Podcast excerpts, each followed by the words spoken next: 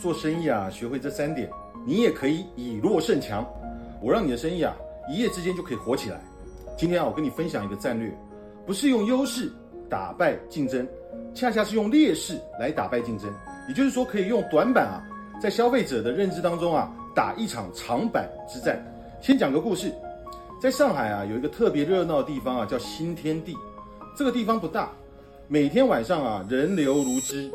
好多年前啊，我有个朋友，她的闺蜜啊，在那边开了一家店。我那朋友就跟我说啊，请你去酒吧，他就把我啊带到那个店里头去啊。结果啊，到了那家店之后啊，我就惊奇的发现，别家的店生意都很好，就唯独他们家的店啊开得不冷不热的啊。我的朋友也跟我说啊，帮帮我这个闺蜜，怎么样可以把店的生意火热起来？我围绕着这个新天地啊转了两圈啊，我发现啊，果然是这样。不知道是什么原因，就只有他这家店的生意不好，冷冷清清。我的朋友啊，忧心忡忡地问我：“搞得定吗？有机会解决吗？”这时候我就跟她的闺蜜说：“来，我教你怎么做，我让你的生意一夜就可以火起来。因为我们可以重新定位，在这么大的新天地，我们跟整个新天地比起来啊，我们最大的短板是什么？就是生意不好。整个新天地最大的长板就是生意很火。那好，没了，这就是我们的战略。”结果我那个朋友啊，跟她的闺蜜说：“哎呦，已经完蛋了，我们不能这么告诉消费者，我们这里没人啊，本来就没有人来消费，再告诉别人没人，那就更惨了。我们这里啊，就更加没人了。记住，这是你的短板，但是可以短板长说。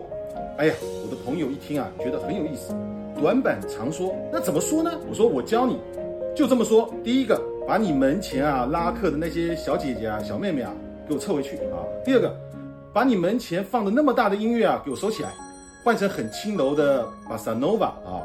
第三个，把你所有营业员啊，尤其是女孩子的那个高跟鞋啊，全部给我换掉，换成软底鞋。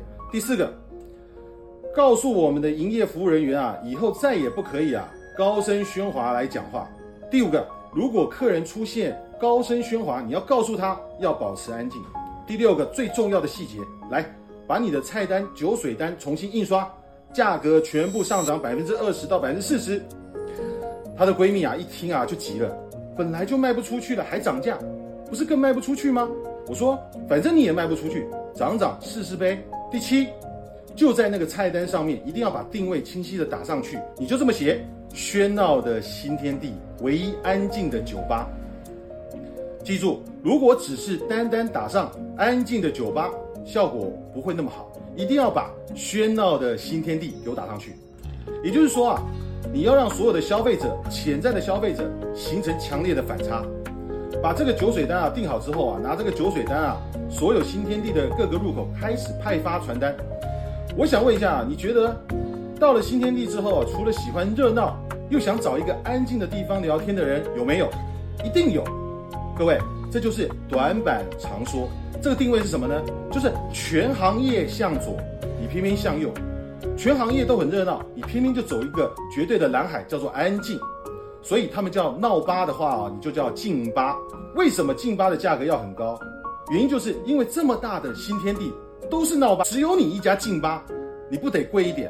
更重要的是，消费者会认为贵就是好，好的就是贵，最好的长板就是我们说的消费者认知作战。所以各位，你认为你的生意不好，记住，这在看得见的战场叫做短板。可是你知道吗？换一个战场，在消费者认知这个看不见的战场，它却是个长板。你没发现吗？这就是定位的绝妙之处，它可以让你绝处逢生，以弱胜强，短板长说，打赢你巨大的竞争对手。在商业竞争的世界里，定位告诉我们，做得更好不一定，更差往往有机会。如果你对这种商战啊以弱胜强、以小博大有兴趣，在评论区啊告诉我，我有兴趣。人多啊，我再来想想看啊，多做几支影片啊来讲讲。